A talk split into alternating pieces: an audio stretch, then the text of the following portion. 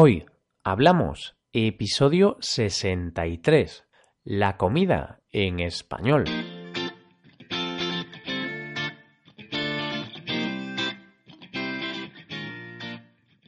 Bienvenidos a Hoy Hablamos, el podcast para aprender español cada día. Ya lo sabéis, publicamos nuestro podcast de lunes a viernes. Podéis escucharlo en iTunes, Stitcher o en nuestra página web hoyhablamos.com. Recordad que en nuestra página web tenéis disponible la transcripción completa del audio de este episodio. Estamos a día 1 de mayo y hoy es el primer lunes de este mes. Esto significa que hoy comenzamos el tema del mes. Para este mes estamos preparando un ciclo sobre la comida en español. A lo largo de este mes hablaremos de los alimentos y bebidas más consumidas. Hablaremos de dietas y también de las comidas típicas, tanto de España como del resto del mundo. Si queréis aprender a hablar sobre comida en español, os recomiendo escucharnos todos los lunes de este mes. Así pues, comenzamos. Hoy hablamos de tipos de alimentos.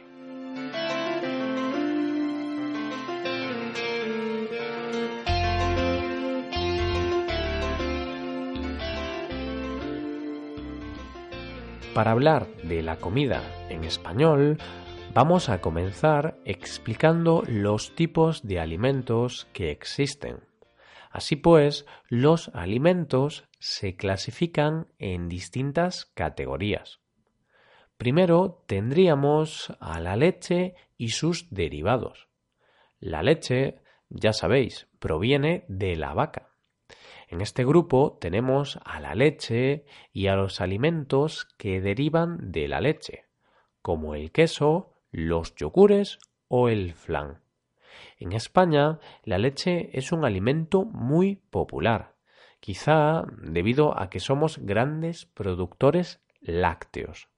Aquí solemos tomar leche para desayunar e incluso para merendar o cenar. La siguiente categoría sería la carne. Este alimento proviene de animales como el pollo, el cerdo, la vaca, etc. La carne es una parte de ese animal. Puede ser, por ejemplo, un muslo o una pierna. Aquí tendríamos alimentos como la pechuga de pollo, los filetes de ternera, el lomo de cerdo. El siguiente tipo de alimento es el pescado. Este alimento proviene de los peces, es decir, esos animales que están en el mar o en el río. El pescado es cada uno de esos peces. Los pescados más comunes son, por ejemplo, la merluza, el rapante, la castañeta o el salmón. El panga también es otro de los pescados más famosos, pero en este caso también es famoso por las dudas que existen sobre su seguridad alimentaria. Continuamos con los huevos.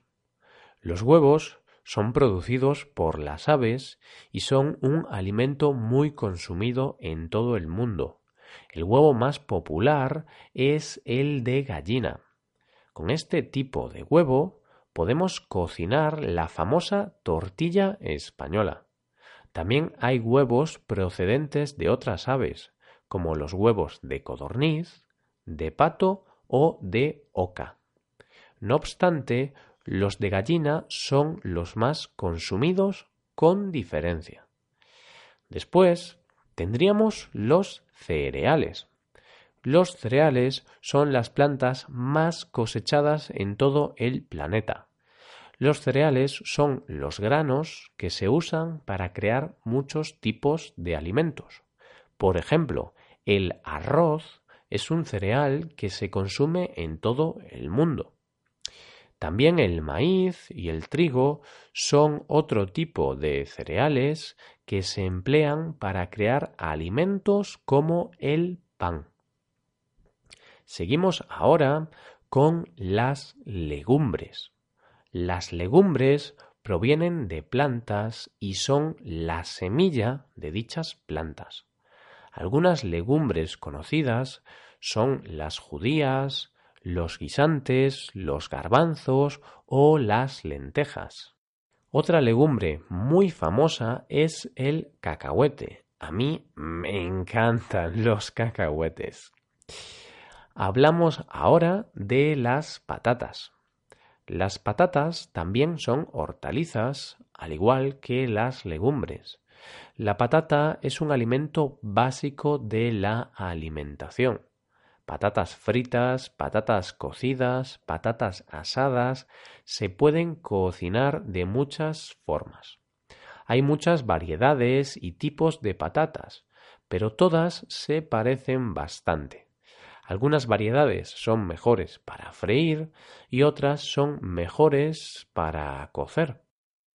Después tenemos la fruta. La fruta es un alimento procedente de algunas plantas. Las frutas más conocidas son las manzanas, las naranjas, las peras, los plátanos, eh, los kibis, etc. Seguimos ahora con las verduras. Las verduras, al igual que las patatas y las legumbres, son hortalizas. Son plantas aptas para el consumo humano. Entre las verduras más populares tenemos el brécol, las espinacas, la coliflor, la lechuga o la berenjena. Por último, tendríamos otro tipo de alimentos como aceites, margarinas, manteca y alimentos embutidos derivados del cerdo, que son alimentos que se mencionan juntos porque tienen muchas grasas, porque son muy grasos. Y también es necesario mencionar las bebidas. Como ya sabéis, el agua es la bebida básica para los humanos. Sin agua no podríamos subsistir. Después habría otro tipo de bebidas como el café, el té las bebidas alcohólicas como el vino o las bebidas refrescantes como la cola. La clasificación que acabamos de hacer de los alimentos también nos sirve para situarlos en la pirámide nutricional. La pirámide alimentaria o pirámide nutricional es un gráfico que indica cuáles son los alimentos necesarios en la dieta y en qué cantidad se deben consumir para alimentarse de forma sana. Así pues, los alimentos básicos en la pirámide nutricional, es decir, los que se recomienda consumir de forma diaria, son los cereales, legumbres, frutas, hortalizas y patatas. También es importante consumir carnes blancas como pollo, pavo o conejo y pescado. Después tendríamos alimentos que se recomienda consumir de forma ocasional, es decir, de vez en cuando. Esos alimentos son las carnes rojas y las carnes procesadas. La pirámide también indica que los alimentos ricos en azúcar, sal y grasas no son recomendables. Por ejemplo, la bollería industrial y los postres azucarados son alimentos que deberíamos consumir solo de forma ocasional. En el próximo episodio hablaremos sobre la importancia de tener una dieta equilibrada y sana, y también hablaremos de algunos tipos de dietas como la dieta vegetariana o vegana. Y de esta forma llegamos al final del episodio de hoy. Esperamos que hayáis disfrutado con este episodio. Espero que hayáis aprendido mucho con este podcast. Si tenéis alguna pregunta, dejadnos un comentario en nuestra página web hoyhablamos.com.